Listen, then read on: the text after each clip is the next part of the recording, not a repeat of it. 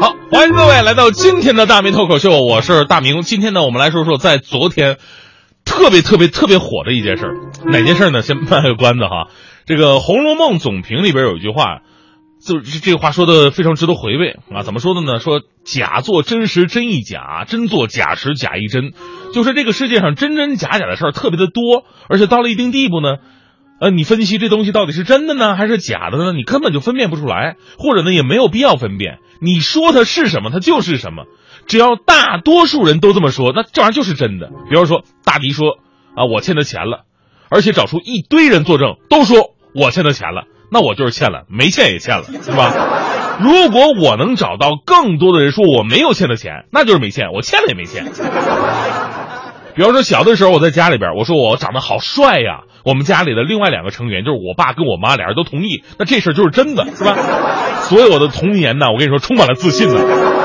但是当我进入社会了，我还是说我长得真帅呀，所有人都吐了。我发现我长得帅这个事儿可能是假的，所以我我们在分辨事情的对错真假方面，很多时候呢都是自己是懒得去分辨的，别人说什么那就是什么吧。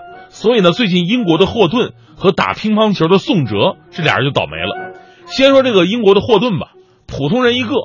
最近呢，他因为跟澳大利亚的霍顿同名，不幸躺枪。之前的事我们也知道啊，在奥运会上，澳大利亚一个名叫霍顿的游泳选手，在奥运会400米自由泳比赛结束之后啊，称中国选手孙杨是禁药骗子，引发了中国网友的愤怒和不满。啊，咱们中国网民对此是轻车熟路啊，就是你跑得了和尚，你跑得了庙吗？我到你社交网站留言，我弄死你！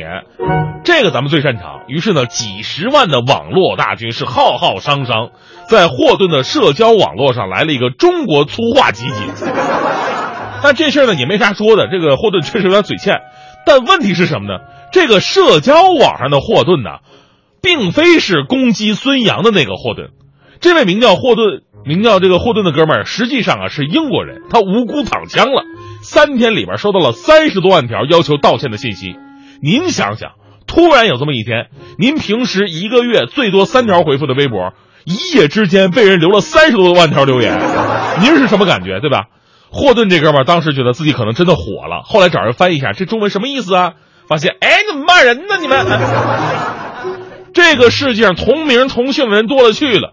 世界上叫霍顿的也不止他们两个，咱中国国家男足教练不是还有个叫霍顿的吗？是吧？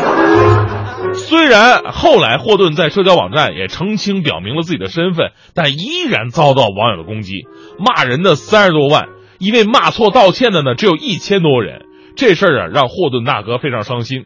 其实这事儿呢也就告诉你道理，网上那些骂人的呀，没有多少是因为这事儿不合理令他们生气他去骂一下，而是。你是不是假的？我不管，反正骂人爽了，这是真的，是吧？而就在昨天呢，有个哥们儿啊，遭遇到了跟霍顿一样不幸的遭遇。这哥们儿叫宋哲，呃，说这事呢，就说一个特别火的，在昨天哈，就是就是王宝强昨天凌晨在微博上发表离婚声明，称妻子马蓉跟经纪人宋哲发生了不正当关系。这个事情就好像一个巨型核弹一样，引发了网络热议。热心网民呢，纷纷在王宝强微博下面声援，然后到马蓉和宋哲的微博下怒斥骂人家。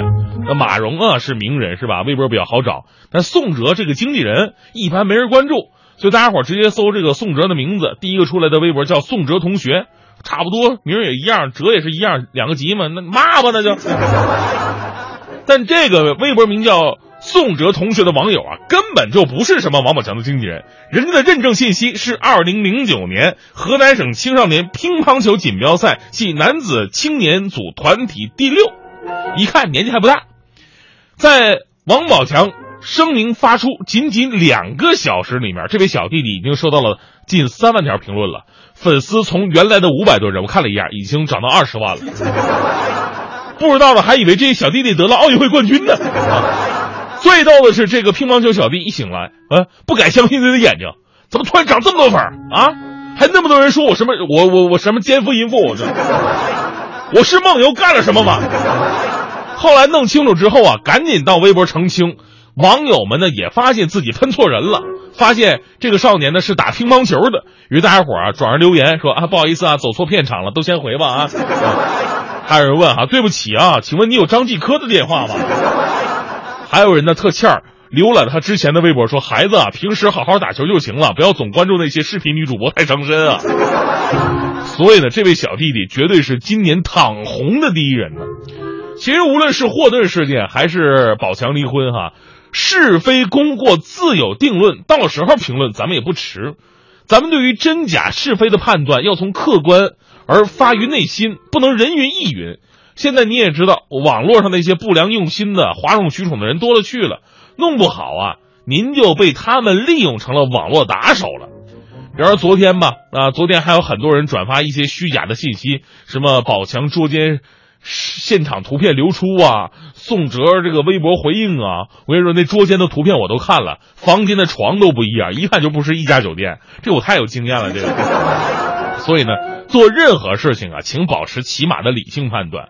最后跟各位分享个段子，说的也是真假难辨的事儿，就说这个唐僧师徒四人西天取经的路上，杀出两个美猴王。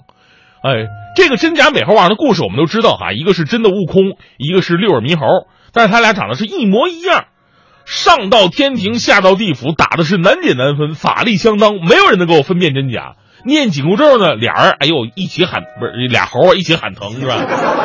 最后到如来佛祖那儿，佛祖都看不出谁是谁来。这时候呢，观音菩萨微微一笑，扔出了一堆水果，然后轻易的就分辨出了谁是真的美猴王。大伙问：“那菩萨谁是真的呀？”菩萨说了：“拿榴莲的便是悟空。”众臣纳闷啊，不对呀，猴子不是应该爱吃桃吗？菩萨笑了：“悟空不是普通的猴子，他是石猴，有歌为证。有石猴，有石猴，宁愿选择榴莲不放手。”